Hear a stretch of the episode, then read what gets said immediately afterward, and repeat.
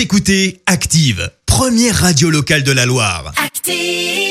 Maintenant, l'actu média et les audiences télé sur Active. 9h30 sur Active, on parle télévision à la radio avec Clémence Dubois-Texero et on commence avec les audiences. France 2 en tête hier soir. Avec la rediffusion du film Examen de conscience qui a rassemblé près de 3 millions de téléspectateurs, euh, France 3 suit avec le village préféré des Français. Sancerre dans le Cher a d'ailleurs été sacré. Sur la troisième marche du podium, on retrouve TF1 avec la série Quiz. Tu sais, cet anglais accusé euh, d'avoir triché à l'émission qui veut gagner des millions.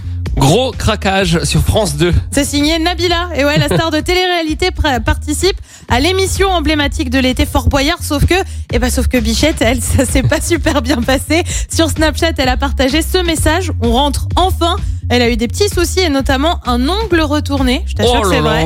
Et trois points de suture quand même. Eh ben oui, Aïe, ça blague pas. Alors on aïe, sait pas aïe, sur quelle épreuve ni rien dans tout ça. On n'est pas encore au courant.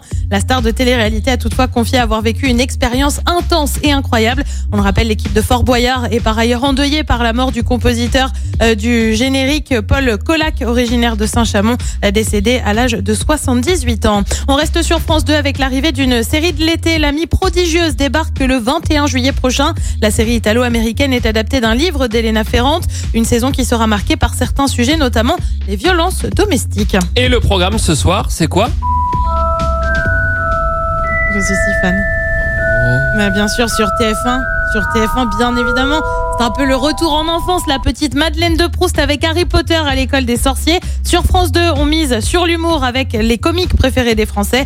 France 3 mise sur une série avec OPJ. Et puis M6 propose, euh, comme tous les jeudis maintenant, son émission Domino Challenge. C'est à partir de 21h05. Et rendez-vous demain à 9h30 pour l'actu des médias avec un point sur les audiences de ce soir. Est-ce que les dominos vont cartonner ce soir à la Ah, télévision? Vous ou saurez Harry Potter. demain matin.